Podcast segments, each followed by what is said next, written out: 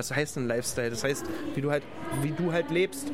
Und wenn du in Leipzig halt überall Graffiti hast, seit du trinken kannst, dann ist das natürlich ein enormer Vorteil jemanden aus Dessau Süd gegenüber, der vielleicht mit seinen drei Kumpels quasi die Hip-Hop-Szene definiert hat. Das war Morlock Dilemma, ein deutscher Rapper und Produzent. Mit ihm und einigen anderen haben wir bei der Skills Convention über Hip-Hop als Lifestyle gesprochen. Was bei der Convention so los war, hört ihr in dieser Folge. Außerdem geht es darum, welche Auswirkungen Angeberei und Materialismus im Rap auf die Fans haben und woher das Phänomen eigentlich kommt. Ich bin Marianta. Hi. Mephisto 976, Radio für Kopfhörer. Die Skills Convention hat vergangenen Samstag auf dem Gelände der Feinkost auf der Karl-Liebknecht-Straße stattgefunden. Und dort ging es um Hip-Hop in all seinen Facetten. Rebecca Kupfner nimmt uns mit in die Welt von Rap, Breakdance und Graffiti.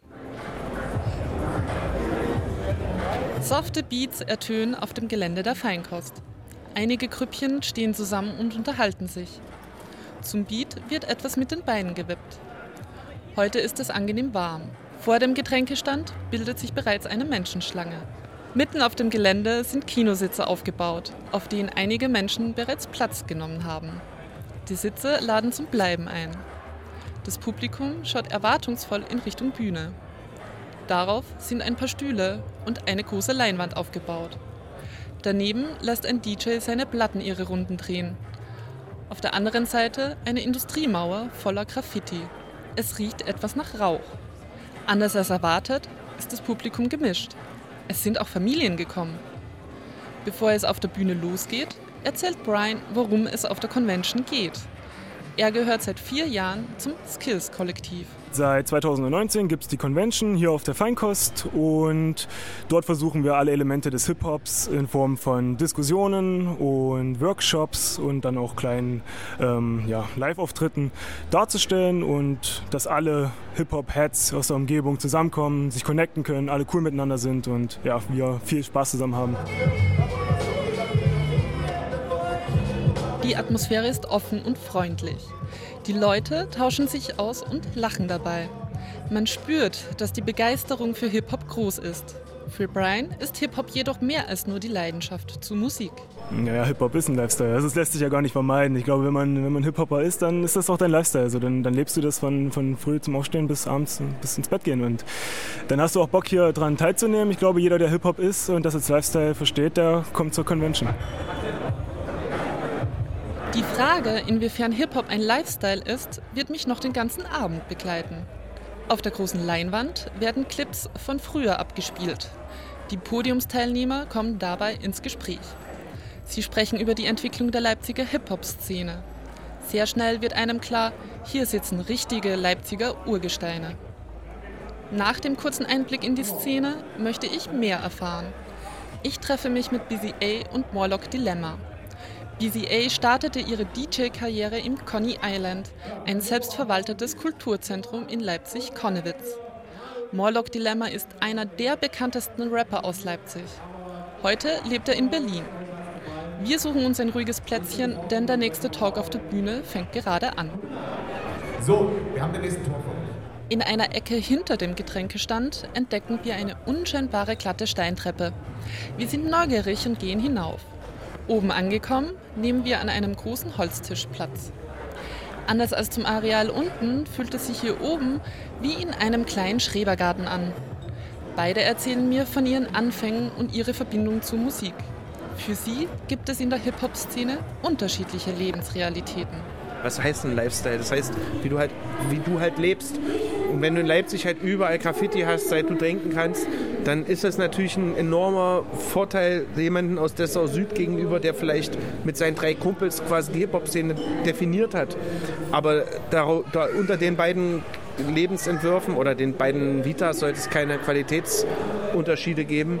Ja, und vor allem, die können sich ja dann auch alle irgendwann einmal im Jahr auf einem Hip-Hop-Festival treffen und sind dann irgendwie eins. Egal, ob die mit vier Szene groß geworden sind oder mit weniger, die haben halt irgendwie, die fühlen das. Und das ist ja das, worum es geht Richtig. letztendlich. Hip-Hop ist heute nicht nur mehr Community, sondern es geht auch um Geld. Ein Lifestyle kann ja auch bedeuten, äh, dass sie halt man, also Geld machen, dass die durch die Gegend touren, auf die Bühne gehen. So, das ist ja auch so ein, eine, ja, eine Art, eine Spielform von Hip-Hop-Lifestyle. Also es gibt da einfach in, in alle Richtungen von antikapitalistisch bis hin zu äh, hyper, über äh, Endzeit, Raubtierkapitalismus, finde ich, gibt es halt eine, eine Spannbreite von, von Hip-Hop-Lifestyle und für mich sind alle in Ordnung. Morlock Dilemma sagt, dass die ganze Spannbreite des Hip-Hops heute auf der Convention gar nicht da ist. Fahr zur Eisenbahnstraße, quatsch mit denen. Die werden aber halt hier nicht eingeladen und die kommen ja auch nicht her. Also für die ist das halt alles zu viel zu verkopft und zu. Das ist für die elitär, was wir heute hier gehört haben. Die reden halt von dem Hip-Hop-Lifestyle, was ich meinte mit, äh, ey, rausschaffen, Mann, die Mutter arbeitet hier als Putzfrau. Ey, ich gucke halt, dass ich den, den Ferrari kaufe, so nach dem Motto. Nach einem langen Gespräch verabschieden wir uns. Auf der Convention ist es bereits voller geworden.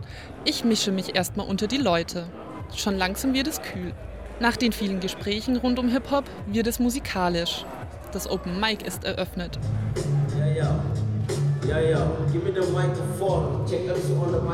Freestyle vor anderen zu rappen, dazu braucht es Mut.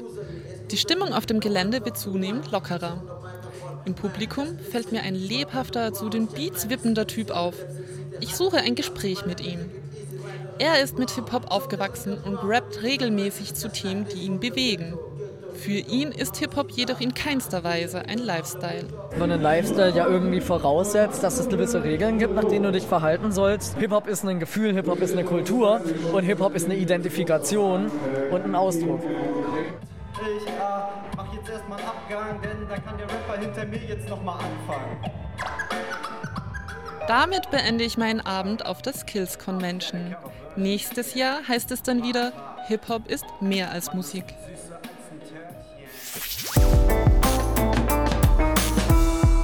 Hip-Hop ist seit langem in der Mitte der Gesellschaft angekommen. Im Radio läuft er hoch und runter und ja, sogar meine Eltern wissen mittlerweile, wer Haftbefehl und Kanye West sind. Den meisten dürfte auch bekannt sein, dass in vielen Songs oft mit Geld angegeben wird. Viel Geld. Moloch Dilemma hat ja auch schon von Hyper-Endzeit-Raubtier-Kapitalismus gesprochen. Und genau darüber habe ich wiederum mit Lukas Schulze geredet. Er ist Mitorganisator von Skills, also der Convention, um die es eben ging. Ich habe ihn zuerst gefragt, was er unter Materialismus im Hip-Hop versteht.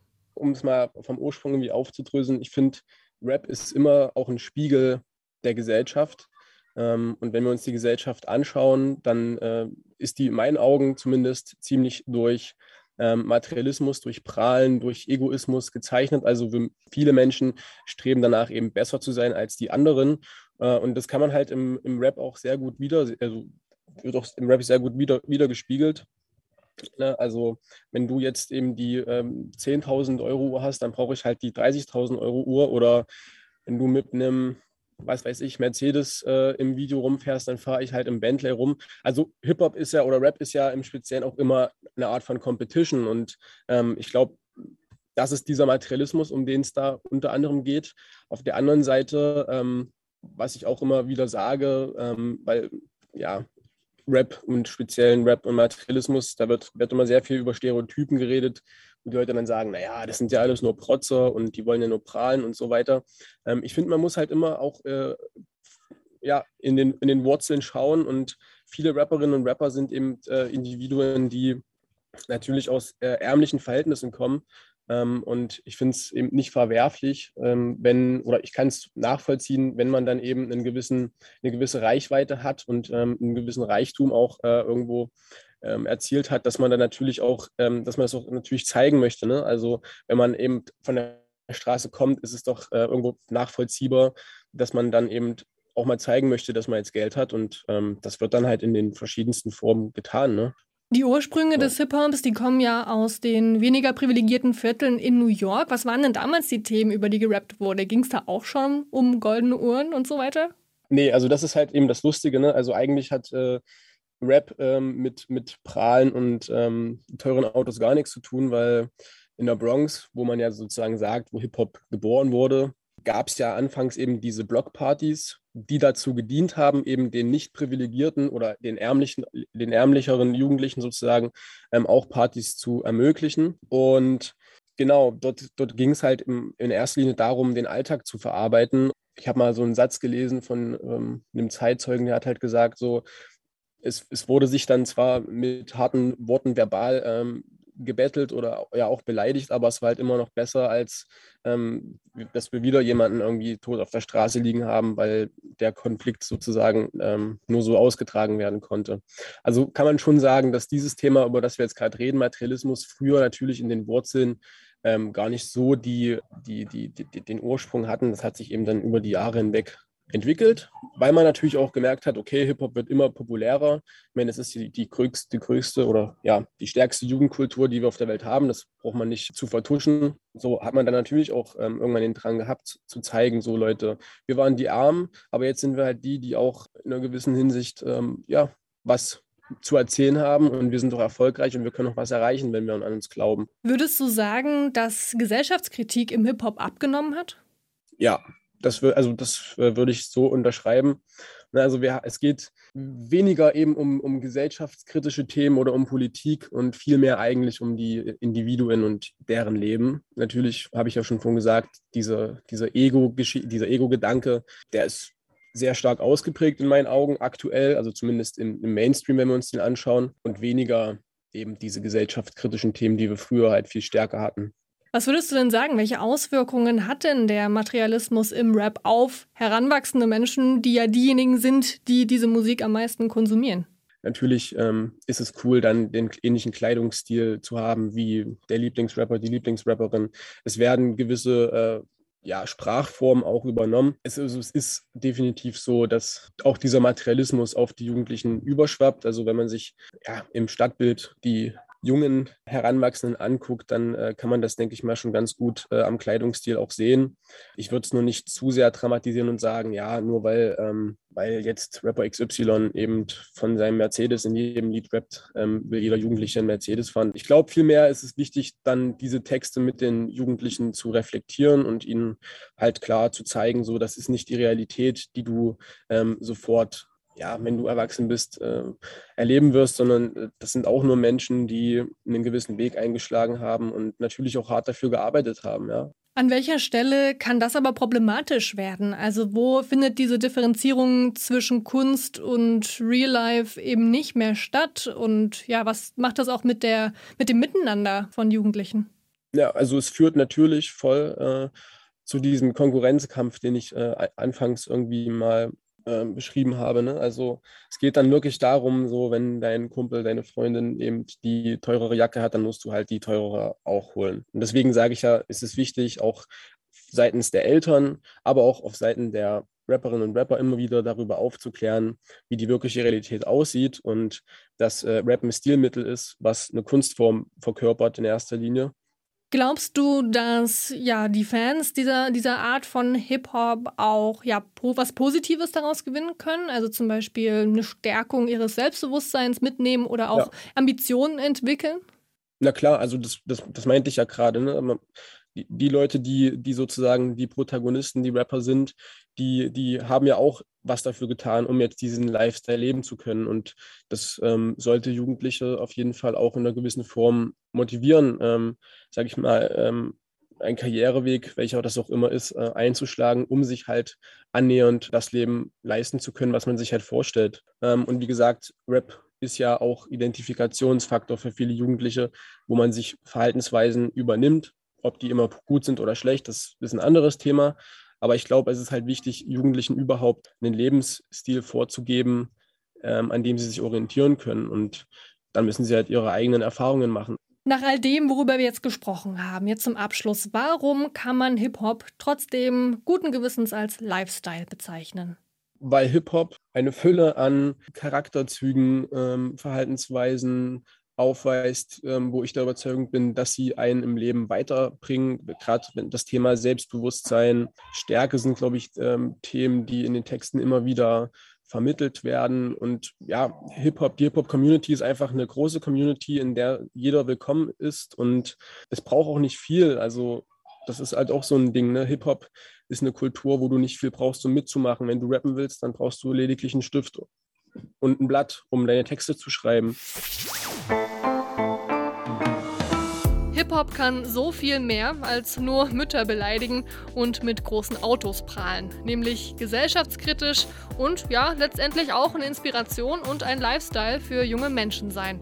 Das habe ich aus dieser Folge mitgenommen. Wenn sie euch gefallen hat und ihr es noch nicht tut, dann folgt diesem Podcast doch gerne in eurer Podcast-App. Ansonsten gibt es hier am Montag auch schon wieder eine neue Folge. Danke noch an Rebecca Kupfner und Carlotta Sohns für die Mitarbeit. Ich bin Marianta. Bis bald. Mephisto 976, Radio für Kopfhörer.